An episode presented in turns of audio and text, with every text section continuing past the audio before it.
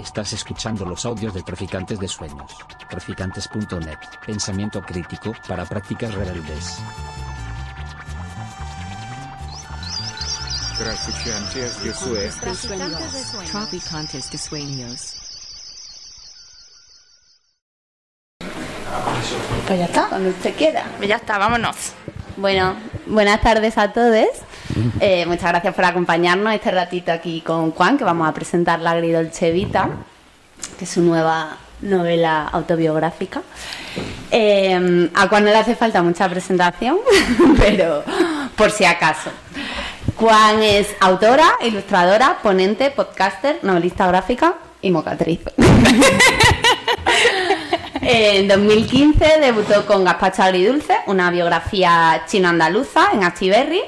Y en 2017 eh, publicó la continuación eh, con Andaluchinas por el Mundo, también en Astiberri. Eh, en la misma editorial, en 2020, eh, publicó Gente de aquí, gente de allí, que es un ensayo, también gráfico.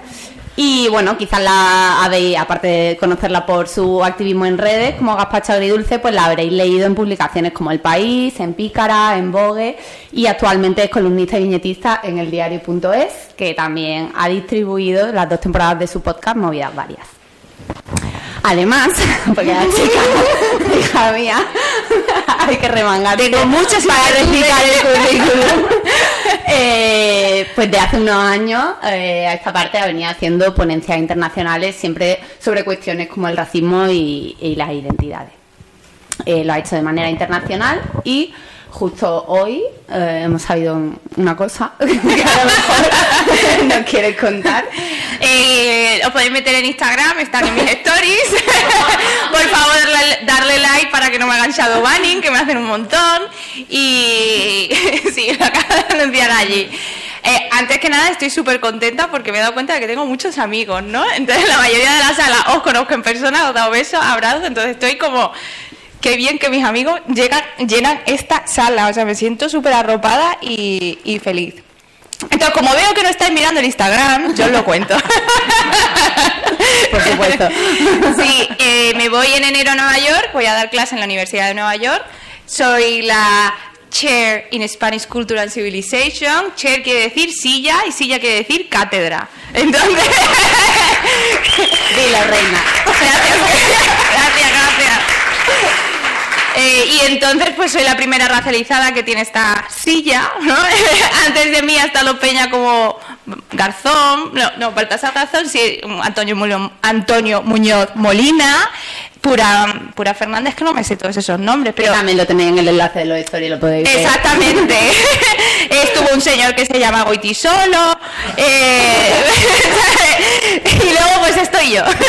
Entonces, en enero tengo yo esa silla y estoy súper contenta. Soy la primera persona racializada que tiene esa silla. O sea, indico de nuevo, incido. Bueno, pues después de el extenso fragmento curricular, eh, voy a hablar de lo biográfico. Eh, bueno, a ver, Juan tiene el mejor eh, comienzo de historia posible, que es que nació en un taxi en Algeciras en 1989.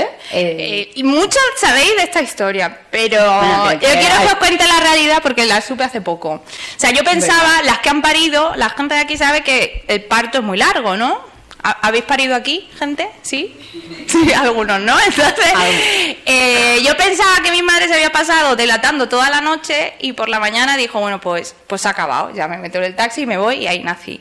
Pero no fue así. Resultó que dijo que por la mañana, a las 11 de la mañana, tipo así, me- le entró hambre, se levantó, estaba haciendo unos fideos. Por lo que ya me suena Sí, y en, lo de, y en lo de hacer los fideos dijo, hostia, me voy a poner a parir.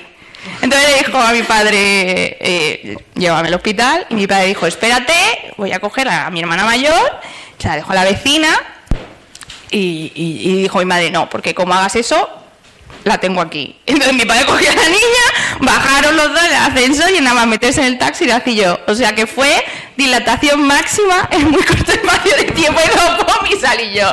Desde ahí yo me quedé diciendo, esta memoria borrada. en algo la estarán.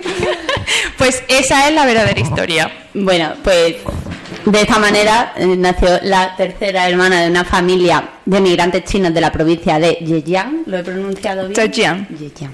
Sí, Zhejiang, Xinjiang, un pueblo. Vale. Bueno, pueblo. Medio millón de personas para China. para China, pueblo. y, y bueno, desde hace unos 30 años eh, está ahí asentado en Estepona, ¿no? Sí. Bueno, pues todas estas historias que ya más o menos nos las he ido contando en las otras anteriores publicaciones eh, autobiográficas Y en la vida personal. y en, la- bueno, y en sus redes y en donde la pilles, eh, pues eh, llega a un punto en el que Juan lleva ya casi 10 años en Madrid y después de la pandemia dice, bueno, pues aquí están pasando cosas, quiero cambiar de vida, me siento insatisfecha, no me encuentro en este bucle turbocapitalista de vivir para trabajar. Eh, y así es como nace mm, la Agridolce Vita, que es la historia de Juan viajando por el mundo, pues tratando de redescubrirse, tratando de ubicarse también en diferentes lugares.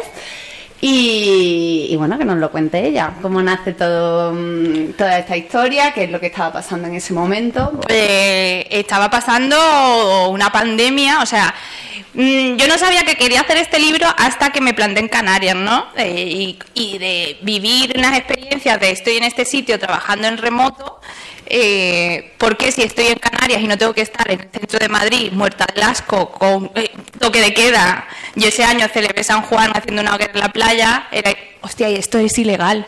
O sea, eh, bueno, se está grabando. y pitido. entonces, entonces dije, eh, qué bien, porque no tengo que estar en Madrid. Entonces, y ahí como que surgió ya no la novela, sino surgió el, si no tengo que estar aquí, en un sitio donde quiero estar. ¿no? Y es un comedero de cabeza que, que termina en yo empacando 15 años de mi vida en Madrid, se quedaron en 12 cajas, vendí todo por Wallapop, vendí hasta cojines. ¿Que quién quiere cojines usados? Pues la gente quiere cojines usados. Y era de Ikea y yo los vendí muy baratos. Mal, un poco más. Y nada, me, me deshice de todo. Entonces, a la par que empecé a, plantearme estas cosas, también dije, aquí hay una obra literaria, porque me conocéis, yo pienso en el negocio. A mí, yo, o sea, nunca he escondido que a mí me gusta el dinero. O sea, y lo digo claramente. Entonces dije, aquí puede haber una obra. Lo que pasa es que desde escrito, desde lo vivencial y de la expresión en primera persona, yo primero tenía que vivir esa obra, ¿no? Vivirla, ¿no? Y, y, y al principio, pues yo qué sé, pensé un poco que iba a ser como lifestyle, ¿no? De, bueno, pues yo viajando te voy a enseñar los sitios y, y- y eso pues se borró muy fácil. O sea, que no, yo no soy esa persona de lifestyle. A mí sí que me interesaba, o sea, que creo que está en ese en esa decisión o en eso que te empuja a moverte, eh, esa cosa de tengo un trabajo productivo, pero llevo muchos años trabajando, investigando, eh, escribiendo, dibujando sobre otras cuestiones y cómo decides pues quitar un poco ese trabajo productivo de tu centro, ¿no? Y eh, intentar encontrar una forma de vida que te lleve más hacia esas otras cosas que son las que te están moviendo y que también son tu vía de expresión. sí. Entonces, ¿cómo llegas un poco a, a eso y cómo es ese proceso? Porque no fue tan... No, hombre, no. No fue tan fácil. Hay- aquí hay un gran capítulo del principio en la que se narra mucho de, de cómo es romper con, con toda tu vida, ¿no? Todo, todo esto del principio, el síndrome de impost, bueno, muchas cosas. Como aquí la mayoría de la sala me conocéis y, y hay mucha gente que ha vivido mi carrera profesional desde, desde, desde tú, desde antes de dibujar hasta que empecé a dibujar y, y luego pues Nuria Lavari, que hoy no está aquí, que también es mentora, me dijo, es que tu universo es muy grande, no es que tus pasiones sean pequeñas, porque yo decía, es que no me gusta nada, o me gusta todo, entonces eso quiere decir que nunca voy a ser experta en nada, y, y qué hago con mi vida, y no sé cuánto, y la precariedad, y qué asco, y, y entonces estaba en un momento de, eh, no sé.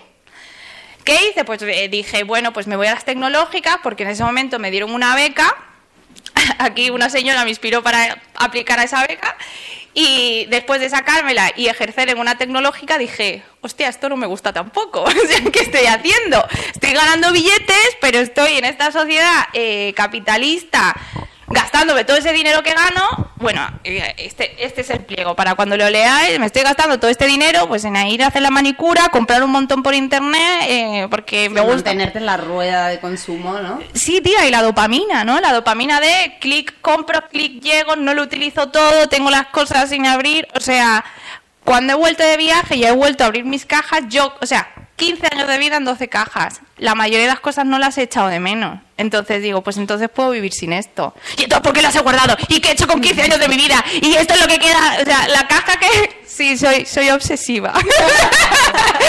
entonces dije, realmente, eh, ¿cómo nos atamos a las cosas? ¿Cómo las cosas nos anclan? Eh, ¿Qué es una casa? Otra, otra amiga decía que una casa simplemente era un sitio donde acumular cosas y más cosas y más cosas. Entonces, pues yo hice un poco maricondo.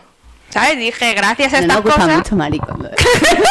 Pues yo en ese momento, cuando ella ordenaba la casa, le daba las cosas gracias, yo decía, gracias, uy, eh, esto lo vendo luego a la pop, esto se lo voy a dar a no sé quién, aquí hay gente que se ha llevado muchas cosas de la casa, desde sillas a, a peluches y cosas, y, y era, era eso, era bueno, pues hay que apostar. Porque las tecnológicas muchas son mentalmente muy demandantes. Entonces, claro, si yo tengo energía mental y creativa, un total de 10 puntos y se ha llevado 11 porque hay que echar muchas horas extras en la consultoría, yo me encontraba que con lo que me hacía feliz no tenía tiempo. Y cuando me ponía a pintar o me sentaba a pintar de me voy a obligar, no era que naciera, es que yo me obligaba. Entonces salía una caca y yo me sentía mal porque había perdido mi creatividad y me sentía mal. Entonces, ¿qué hacía? Pues me emborrachaba, quedaba con el Tinder con el otro señor de turno que no me gustaba y así la vuelta a la rueda a empezar. Y en ese proceso. Es que mira, ¿quieres que- es que eh, este tema nos encanta. Si quieres te cuento aquí una viñeta que no me has mencionado. Y esta, esta es la viñeta estrella de todas las presentaciones. ¿Aquí alguien se ha leído el libro? Sí, ¿no? La mayor... ¿Quiénes sí? Yo. Bueno, poca gente. Pues cuando leáis esto, acordaos de lo que os voy a contar. Hay una viñeta en esta página, la de la vida en Madrid, la turbocapitalista, ¿no? Pero capital de objeto y capital también de cuerpos.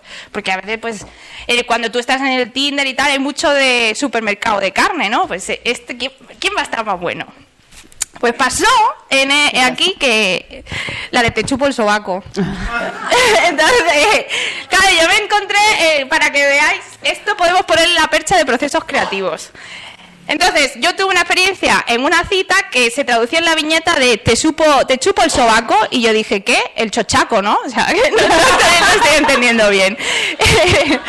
Pero a ver, lo que pasó de verdad, porque claro, esto es mucho ficcional, lo que pasó de verdad es que el tío no me pidió permiso, entonces se me enganchó ahí, cual lapa el sobaco, y yo diciendo, ¿qué está pasando aquí? No estoy preparada para esta cosa. Y luego, claro, y luego me preguntó, ¿te ha gustado? ¿Qué quiere que te diga? Pues yo fingí mentir y dije, bueno, sí.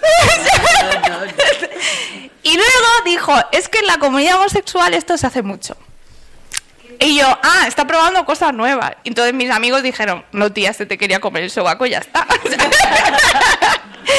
Entonces ya mm, mm, se surgió esta broma, le hicieron una poesía de Oda al sobaco, o sea, mis amigos, fíjate, y la poesía... No, no, estos amigos de Málaga, porque, y, y la poesía termina del estilo de no te vayas de esta vida sin comerte una alita. Y resulta que después, el final de esta historia, para que veáis que hay mucha amiga tras cada chiste de la viñeta, es que de verdad es una, una práctica popular. Y yo, ¿cómo? Porque sí, sí, sí, en el mundo LGTB. Es- claro, yo no lo sabía, entonces investigamos de, no sé, no, una, el amigo de mi prima le dijo, a mí me encanta. Y entonces, claro, pues ya, todo esto hay detrás de una viñeta. que lo sepáis, hay mucha amiga. Detrás de cada viñeta hay un sobaco. Hay, hay un sobaco chupado. No vayáis de esta vida sin probar una alita. Bueno, ahora. ¿cómo sigo yo ahora? ya está, ya está. Es la mayor historia del mundo. Bueno, aparte de eso, hay un- una fase en la que a Sí. ti te entran ciertas dudas que porque no estaban pasando esos cambios que tú estabas buscando y te surge un- una, una duda que yo creo que es interesante que desarrolles, que es esa pregunta de ¿seré cuota? Buah, sí. ¿Qué es está- esto? Cuéntanoslo. La cuota de diversidad, Pues es, eh, está por aquí en la página. Yo lo enseño, ¿eh? porque luego la gente dice que se acuerda eh, de lo que le cuento, ¿no? Em, cuando, el principio de mi carrera, cuando no tenía tantas tablas como para mandar a la mierda a la peña, pues hacían cosas como, venga, tú pon más acento andaluz en la radio, pues tú cuentas chistes de chino, pues tú, y allí estáis vosotras habéis sido testigos, ¿no? De, oye, dice, di esto y lo otro. Y aparte de cuota diversidad, también era chiste. Y yo entonces, en ese momento, simplemente estaba agradecida de que me dieran un espacio en la radio que tiene mucha gente que, claro, no puedo decir nombres, ¿no? Pero me estaba como simplemente como agradecida de acceder a este espacio. Bueno, pues en ese momento no, mm, no sabía decir que no. De hecho, si vais a YouTube y denunciáis, os lo agradecería un montón porque hay una en M80 que yo salí de ahí súper triste, o sea, porque el señor me decía cosas que yo en ese momento no tenía herramientas teóricas ni, ni sabía defenderme, ¿no? Lo sorteé como pude, pero me fui tremendamente triste. Y entonces, lo de cuota de diversidad es el postureo racial. O sea, yo quiero que sea mi llaverito y que nosotros parecemos muy diversos pero realmente yo no tengo ningún poder real, no tengo, eh, si yo expreso algo que está mal, me van a decir, me van a hacer luz de gas racial, en plan de, oye, no, es que teníamos buena intención y tal. Entonces, el, el tokenismo, ¿no? De, de al final es el capital humano el capital racial, ¿no? Yo te uso para mi beneficio. Y como ha sucedido tantas veces en mi carrera, yo he llegado a preguntarme, ¿y si solo estoy aquí por China?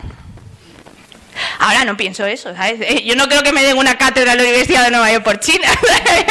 si no, todos los chinos tendríamos cátedras y no es así, ¿sabes? Estoy aquí porque tengo talento, soy inteligente. ¿eh? Gracias.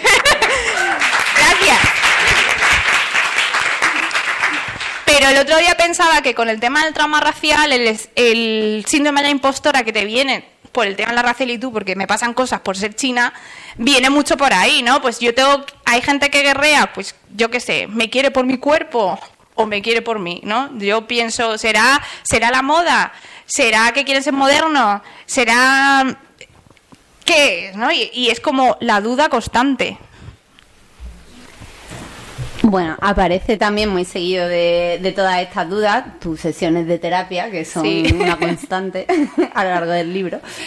Y sí que subraya una cuestión que a mí me parece interesante y que también te he visto publicando estos días sobre eso, que es cómo eh, la salud mental también está atravesada por la experiencia migratoria y por la identidad migrante. ¿Cómo ha sido tu experiencia con esto?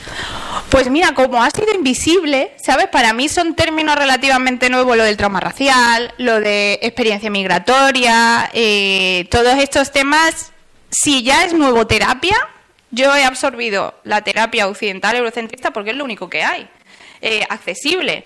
Entonces, si yo que llevo 10 años, que estoy activamente estudiando ese tipo de cosas, no he tenido acceso, ha sido como, es verdad que, hay algo que existe que está centrado en mis necesidades. O sea, no en plan de, pues aquí hay un montón de cosas y apáñate, sino que está centrado en esto, ¿no?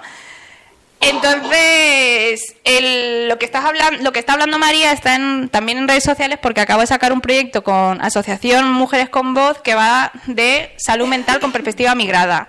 Pero el grupo motor es Mujeres de Centroamérica. ¿no? Yo entonces ahí simplemente he dirigido ese proyecto, he hecho ilustración, pero es como, wow, hay, hay cosas que de verdad pues eso, me tienen en cuenta con mis necesidades en el centro. A mi hermana, un médico, un señor le dijo que lo que tenía ella era síndrome premenstrual. Sí, dijo, bueno, pues nada, tómate ibuprofeno antes de que te venga la regla y no te pongas tan emocionada. Digo, tío, machismo y luz de gas. Pero mi hermana vive en Miami, ella ha migrado y claro, ella también tiene estas cosas como del duelo migratorio, ¿no? La ausencia de red, de familia y todas estas cosas que, que aquí se saben bien poco porque pues no ponen dinero para esto.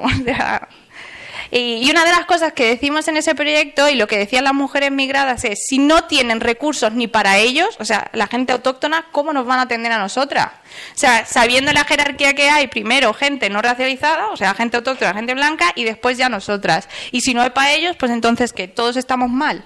O sea, no sé. O sea, sí sé, pero no sé. Bueno, también estás en ese proceso, ¿no? Porque de hecho en el libro se aprecia como tú misma escuchas por primera vez o eres consciente por primera vez del duelo migratorio, ¿no? Claro que, que en un capítulo de mi podcast lo hablo con, con una ilustradora que se llama Daniela Martí, que vino en Valencia, y yo le dije, ¿qué tal lo llevas? Y me dijo, ¿qué? ¿Que existe esto? Y, y claro, no tienes que saber algo para experienciarlo, no tienes que saber algo para sentirlo, para vivirlo, ¿no? Entonces, el que tenga nombre te da como alivio. Primero no es no estar dudando de ti misma, ¿no? De, sino es verdad, lo que me pasa tiene un nombre y quizás aquí pueda, quiera manejarlo. O sea, pues si ya tengo esta cajita, ¿no? Pues cuando tiene nombre es como más concreto, ¿no? La gordofobia, no sé, el, todo lo que sea la fobia, ¿no? Y, y ya pues centran más el tiro. También- Ir a terapia. o sea, es lo mejor, mejor dinero gastado nunca. Mm, Estoy muy a favor de ir a terapia, por favor. Que nos den recursos. Sí, que lo den recurso. Aprovecho para deciros que si eh, en el tema de la migración, los migrantes que no tienen regularizada su situación tras 90 días pueden recibir asistencia sanitaria. O sea, eso está recogido en el BOE. Lo digo porque esto se está retransmitiendo y hay que retransmitir los derechos. Entonces, eh, si unos- claro, serán aleatoriedades en decir, oye, no, que te ha caducado. No caduca, está en el BOE, ¿no? Entonces, se tiene derecho a recibir, aunque seas irregular, si llevan más de 90 días que se pueden probar dentro de la península. Inciso, ya está. Gracias, Juanchi. Eh, otra de las cosas que aparece es eh, cómo eh, tú percibes tu propia identidad o cómo sientes que te leen y cómo tú te lees en los diferentes sitios a los que vas. Cuenta también un poco todo el viaje que haces para que esta gente entienda que no es lo mismo cómo tú estás o cómo te sientes en Nueva York que en Colombia, ¿no? Sí, os voy a contar. Ahora vivo en un pueblo de 3.000 habitantes, que eso es como el final, ¿no? Pero bueno, yo lo cuento, no pasa nada. Entonces, eh, el otro día, en el día, porque tenemos un día, el otro día ya era verano. Entonces yo estaba más moreñita. Y me dice mi vecino, te han dicho en el supermercado que te pareces a Chabelita, la hija de la pantoja. Y yo, ¿Chabelita? ¿Yo? ¿Sabes? Peruana. Entonces, eh, en España me he dado cuenta que la gente al del hablas muy bien español o hablarme más alto como si yo no les entendiera ha pasado directamente a hablarme en inglés you? no sé cuánto y sobre todo en Málaga ya directamente no nunca local la otra edad haya pasado de mm, no me entiende a ser guiri y de, del- de lo que es considerado mm, bazar, o sea, sitio de servicio, ahora soy percibida como persona potencial cliente. Claro, en el corte inglés de nuevo ministerio, ¿no? El no sé cuánto. Una vez eh, yo trabajé una temporada en el Sephora, bueno, 20 días. Y, y aparte de comprarme todo el maquillaje del mundo, la chica me... Claro, eh, la, la, o sea, la manager, ¿no? Me dijo, ay, no te vayas, la única china, no sé cuánto, esto queda muy bien. De nuevo el, co- el tokenismo, ¿no? El corporate. Y entonces Dice el ella... nombre de una marca que está grabando. Claro.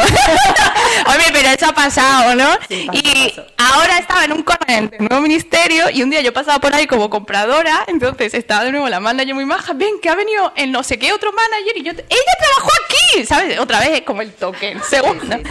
Sí, el. Y, y tío, en Latinoamérica a la gente le extrañaba muchísimo que hablara castellano. Y nunca me asociaba con España. Me preguntaban si era de Perú, otro me preguntó si era de Chile. O sea, el colombiano y yo, ¿Chile?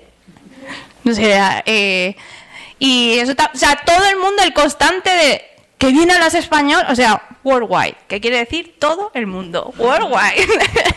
y, es todo el rato que viene a español, no, no saben, ¿no? Y aquí comento algo que yo en Miami tuve COVID y cuando me hicieron la PCR, en el tema racial, que allí sí que llevan como la cuenta de, de tal, me pusieron white hispanic. Porque hablo español y, tengo la y digo yo, tío, ¿de chino qué? o sea, ¿dónde ha quedado? Y, y claro, y te ha quedado como un no sabemos qué hacer contigo. Sí, sí, sí. O sea, si no abro la boca, fuera de, fuera de España, si no abro la boca es muy normal. Y dentro de España, mm, bueno, y en todos lados, cuando la abro ya es muy raro. Muy raro. Y yo he llegado a la conclusión de que, que el fenotipo este asiático es como fenotipo neutro. Yo puedo hablar francés, nadie sorprende, puedo hablar inglés, nadie le sorprende, pero español, o sea, eso es what the fuck. Como para todo el mundo, ¿no? Eh, entonces, pues eso. Eso os cuento. Ahora que estabas contando esto de cómo te han pasado de percibir, ¿no? Relacionada con bazar o determinado tipo de sector y ahora como percibida como no turista deseable de lujo precisamente todo el libro que es tu experiencia como nómada durante un año eh, Claro, así puede sonar a, a otra nómada digital post pandemia. Cuéntanos sobre eso. ¿Por, por qué no has hecho, o sea, o cómo te has ido dando cuenta de qué tipo de turismo o qué tipo de, de rol estabas jugando tú también y, y cómo has ido tomando decisiones para participar lo menos posible en eso? Cuando, claro, cuando estuve en Canarias, estuve en un co-living y yo pensaba que me iba a encontrar, pues yo qué sé, no sé, no sé, no sé qué pensaba, pero me encontré un montón de alemanes. Entonces yo estaba en Canarias y, hablaba inglés todo el rato en el sitio donde vivía porque to- todo alemanes. Y tengo una conversación ahí con una de mis amigas que decía, ¿no te es extraño hablar inglés en tu país? Y yo dije, hostia, es que me siento de Erasmus. ¿Sabes? Me siento aquí como si estuviera de Erasmus. Luego me enteré que hay un problema muy gordo con, claro, Canarias, la gente que tiene mucho más poder económico, que compra casa, que no sé cuánto, ¿no? Y los canarios, pues, eh, se quejan muchísimo porque aparte de, lo- el- o sea, de los plátanos o los hoteles, pues no, no tienen para dónde trabajar, ¿no? Y que mucha gente dice que quedarse en las Canarias significa un poco de mal. O sea, como en Andalucía te has quedado en el pueblo, pues está. Entonces, ese sitio eh, lo llamaban co-living y entonces era como muy nuevo, ¿no? Entonces, que entonces no hace tanto tiempo, era 2000, 2000 sí, era el verano de 2020. Antes del 2020 había ciertos espacios co-living, pero era como muy extraño, no muy extraño, sino que nadie lo conocía. y era menos, había menos especulación. había muchísima menos especulación y era lo que yo llamo eh, lo que ellos llaman comunidades conscientes. Entonces, el primero rural que surgió en España es Sende, salen también en mi podcast, ¿no? Que habían reconstruido un- una aldeíta, Senderiz, que tenía 26 habitantes. Entonces, allí se hacían también eventos corporativos, ¿no? De, bueno, vienen Google a trabajar o lo que sea, pero también dibujantes. Y traían cosas al pueblo. ¿no? De vamos a reconstruir, eh, vamos a pintar, vamos a hacer murales y ahora queda muy bonito y siempre está lleno, ¿no? De nómadas digitales. Eh, y, y claro, entonces en el transcurso de, de empezar a viajar dije, yo quiero ir, como estoy viajando sola, soy consciente de que viajo sola y quiero hacer amigos, pues aunque tenga una habitación individual, quiero ir a un sitio donde pueda compartir con Peña y no estar sola pero tener también privacidad. Entonces hay estos espacios co-living que son de gente que tiene conciencia porque también como se pusieron de moda los hostels también se llaman co-living, de repente tal y te puedes encontrar pues gente de fiesta. Entonces con el tema de nómada digital cuando le empezaron a decir y yo nómada digital, que que cringe, ¿no? No me gusta, porque pues son nómadas digitales, suelen ser gente programadora o marketing digital que trabaja en remoto con bastante más poder económico los nómadas digitales de Norte Europa o Estados Unidos y, y vienen para acá. Ahora los precios que yo he visto de Coliving es inasumible para alguien local. Los precios, el tipo de espacio que se usa y luego lo difícil que es incluso acceder. Es que es, eh, o sea, ¿quién puede pagar? Mm, 800 euros, ¿no? Por una habitación con un baño compartido. La semana, la semana. O sea, yo cuando estuve no, no pagué eso para nada. El de Canarias, que encima ya no existe, eh, porque se lo comió el volcán, y yo dije, sí, sí, se le cayó el volcán. en- bueno, no se le cayó el volcán. O sea, salió la erupción, yo allí pagué 400 por todo el mes. O sea, era una habitación, una casa donde gente adulta no quería estar sola. Entonces, pues estábamos ahí, había cancaneo, había, había cosillas, pero también trabajaban, ¿no? Entonces era una manera de aterrizar en un sitio nuevo, que es lo que yo vi, por ejemplo, que era en Montreal. En Montreal era una comunidad consciente y había canadienses. Estaba la casa llena de canadienses, hay varias parejas, o sea, se enamoraron ahí, que post pandemia no querían estar solas. Esa historia yo qu- quiero que me la desarrolles porque no entendí. O sea, ¿se enamoraron y se quedaron a vivir en el coliving? Todavía no se habían ido. O sea, porque claro, yo les he seguido siguiendo en Instagram. En ese coliving vivíamos. Yo decía, ¿dónde me he metido? ¿Es esto que es una comuna hippie? O sea, que había 20 personas y digo, esto va a ser el coño de la Bernarda. O sea, va a estar todo el mundo juja, juja y, y fiesta, no sé cuánto. Pero no, porque no es España. O sea, eh, yo dije, mm, ¿por qué son así de secos, no? De, que- de por qué la gente está tan pronto durmiendo. No entiendo esto. Eso parece otra cosa. Claro, la comida, ¿no? El- lo que tenemos nosotros de que cada comida es como muy sagrado, es un momento de socializar, es un poco de ritual allí, pues el almuerzo nada, si eso un poquito más en la cena y tal. Y eh, como había mucha gente que se quedó a vivir en ese co-living, eh, cuando yo llegué había gente que llevaba año y medio, ¿no? En cuanto empezó, pues se habían enamorado, había varias parejas ahí, otros se han casado, se han ido, ya son padres. Y lo que se creó, que yo creo que sí que es eso, es bueno, ¿no? De crear comunidad, de no estar ahí para subir los precios, sino... Tú te sientes súper solo cuando llegas a un Es- sitio es la nuevo. esencia, lo que pasa es que luego otra cosa es que llega una inmobiliaria, sí. se compra el edificio y ya sabemos el desenlace. Eh, otra de las cosas más guays del libro, a mí como lo que más me mm, ha abierto ahí como la curiosidad, es que Juan ha hecho como una recabación histórica por diferentes cha- eh, Chinatowns de los diferentes países en los que ha estado. Y yo creo que esto es su nuevo imperio romano. Y me atrevo a decir que por la vía por la que va a seguir haciendo cosas, ahora que ya no ha hecho todo ese recorrido autobiográfico, eh, pues ella ha estado investigando sobre la historia eh, que no están nada recogida, o cuando están recogidas, están recogidas de aquella forma, eh, de todas las comunidades, de todas las diásporas eh, chinas por el mundo. Esto, Aquí qué maravilla, enseño- cuéntanos, Juan. Aquí os enseño eh, dos, ¿no? En comparativa. Este es el Chinatown de Manhattan, que creo que todo el mundo sabe del Chinatown de Manhattan. Hemos consumido tanto mm, medio, o sea, tanta cultura estadounidense, ¿no? Que cuando la gente te dice, bueno, cuando la gente me dice, ah, hablas mandarín, y yo digo, no, hablo un dialecto. La segunda pregunta siempre es, ¿es cantonés? ¿Eso por qué es? Porque la mayor parte de la migración china estadounidense es cantonesa. Entonces, en el cine, en tal, cuando no hablan mandarín, yo lo escucho muchas veces hablan cantonés, ¿no? Y esto viene de este Chinatown también, ¿no? Porque la mayoría de las personas de allí eran de Cantón. E inclusive, que eso también ha pasado en España, eh, como todo el mundo hablaba cantón, si había migrantes chinos de fuera, intentaban aprender cantonés para comunicarse dentro de ese Chinatown. Eh, y todos esos estereotipos estadounidenses, por nosotros aquí lo hemos importado, el de las matemáticas también viene de allí. Eh, y cuando aquí hay Chinatown, que los hay, ¿no? Eh, Usera lleva aquí no sé cuántos años y se acaba, le acaban de poner un panda. O sea, ahora, ¿no? Ahora está reconocido después de mucho, mucho tiempo. Y, y aquí en Tirso de Molina antes había también una gran comunidad de mayoristas y tal, que fue de hace bastante, bastante tiempo. Ahora esto está gentrificado y no queda nada de la historia en castellano. Porque cuando yo me puse a investigar también más cosas, eh, vale, la, el chat GPT está muy demonizado, pero hace unas traducciones rápidas muy guays. Entonces, yo que no sé leer mandarín, estaba escribiendo y le ponía, tradúceme esto, y para evitar los sesgos occidentales, porque si yo busco en inglés o busco en español, casi siempre me va a salir información súper relacionada.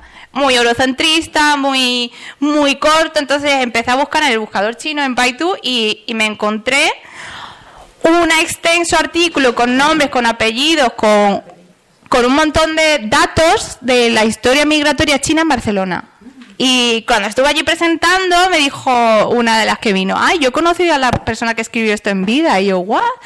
Entonces, yo tenía la noción de que mi diale- el dialecto que yo hablo, que es Chintiagu, eh, mm, pues no tiene sistema escrito ni nada, pero hubo una persona que en aquel momento hizo un diccionario y está recogido en ese artículo en mandarín que yo pude leer gracias a ChatGPT.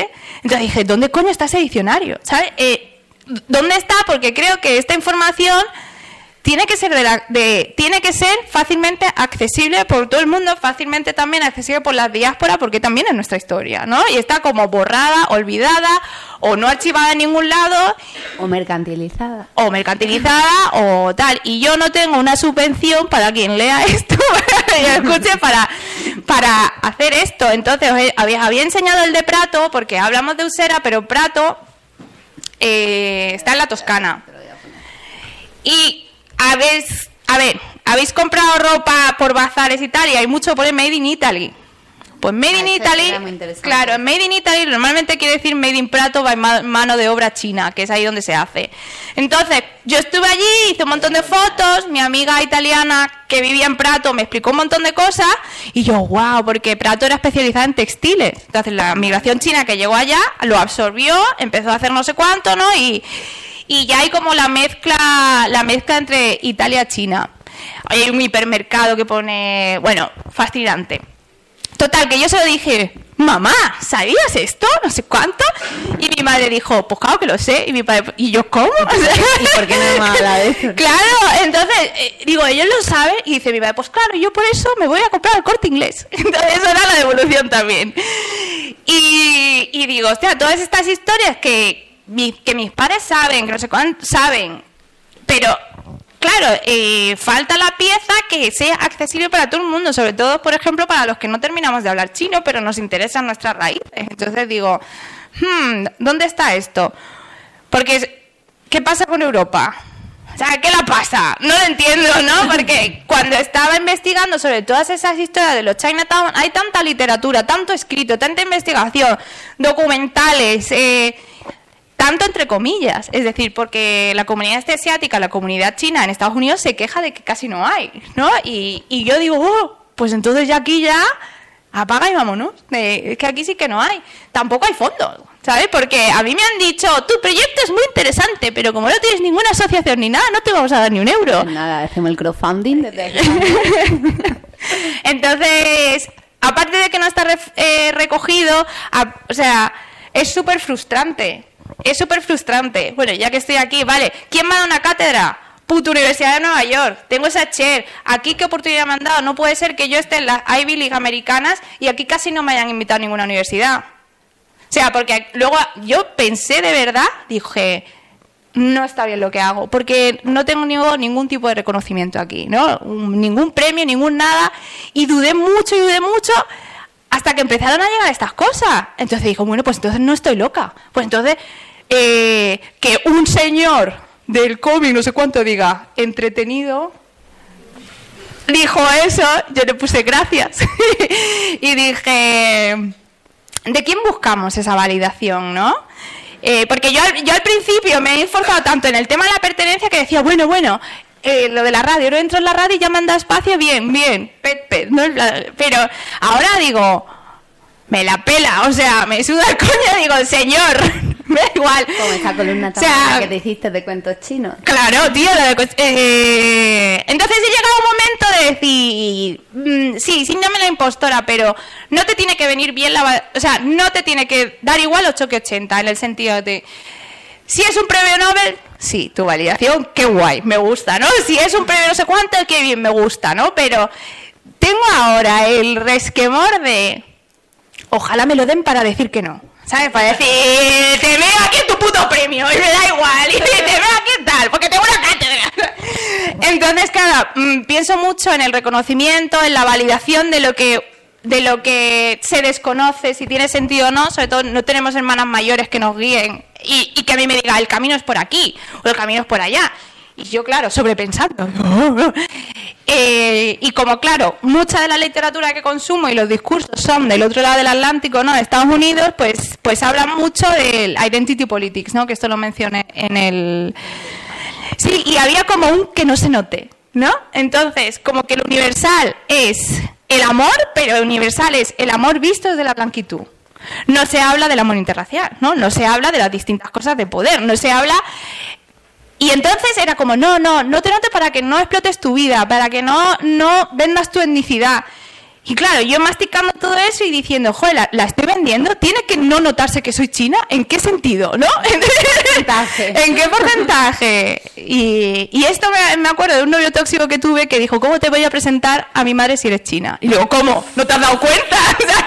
Llevamos juntos un año y pico y esto es nuevo para ti. ¿No? Y es como, no, pues el caso es que sí se nota, porque para mí mi universalidad, para mí lo que es, es ser mujer racializada, yo hablo de mi, de mi perspectiva. Lo que pasa que en un mundo blanco, eurocentrado, en, en cuestión de quién tiene poder, parece ser que va a estar supeditado al poder de otras personas, ¿no? Total, que entretenido tu puta madre. Entonces estoy contenta.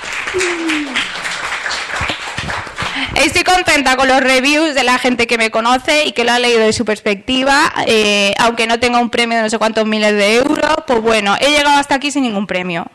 He llegado hasta aquí sin ningún tipo de reconocimiento público en España, digo. Entonces, eh, de instituciones, ¿no? Entonces digo, bueno, pues ya Un está. momento también. Pues ya está. Luego dice que si el talento se va, pues el talento se quema.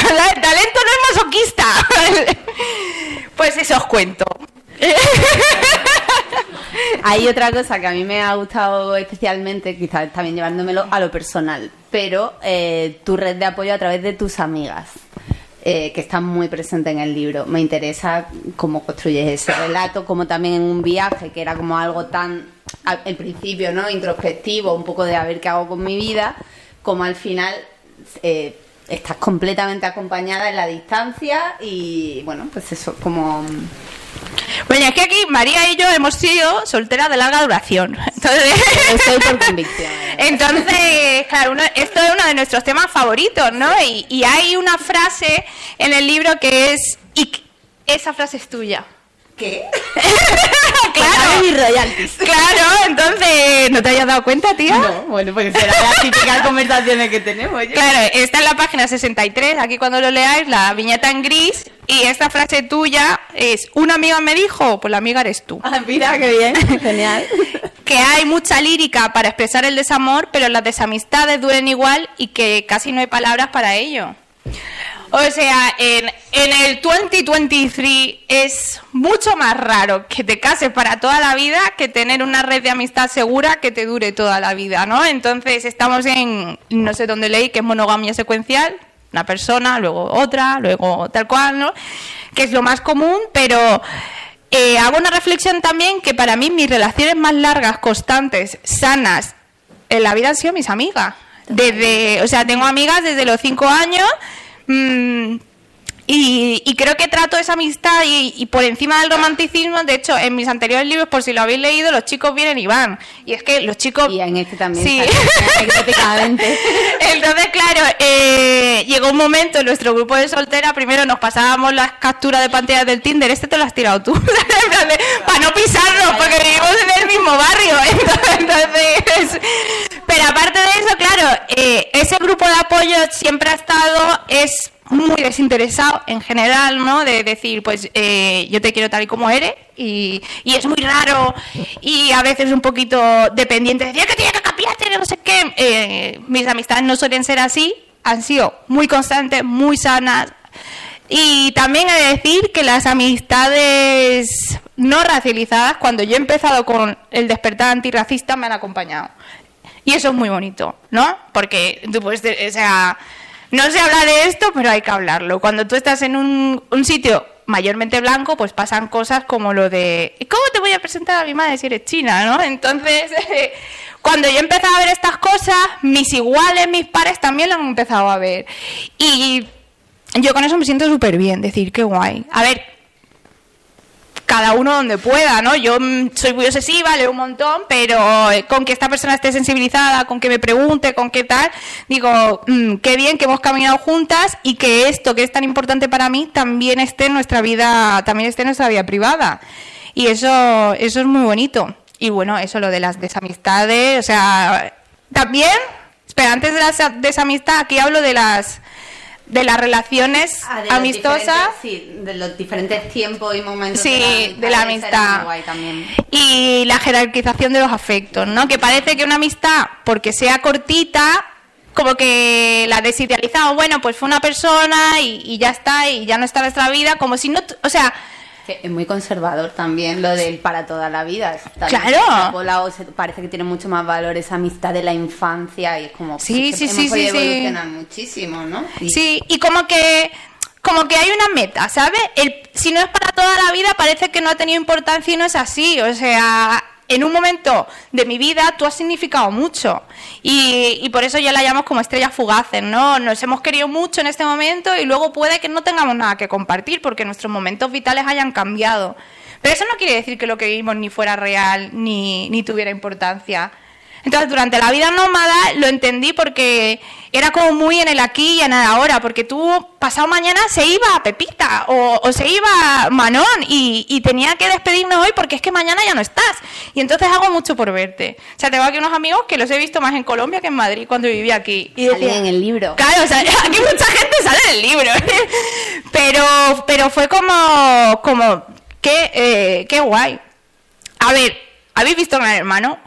Entonces, ¿qué dice? ¡Se magnifica! Pues yo ya lo entiendo, claro que se magnifica. o sea, estás en un momento de, guau, no sé, que estás viviendo muchas cosas, que estás viendo muchas cosas, que estás en un momento de cambio constante, de, de estimulación, de no sé cuánto. Y, y en ese momento esas personas me acompañaron, ahora son amistades lejanas, ¿no? Nos, nos vemos por Instagram, cuando publiqué el libro me comentaron unas cuantas, he vis- les he visto que algunos otros se han casado, y es como, qué bonito que en un espacio-tiempo, esto va a quedar como un poco ñoño, ¿no? Pero qué, qué bonito que en este espacio-tiempo, en un lugar de esta punta del mundo hayamos coincidido.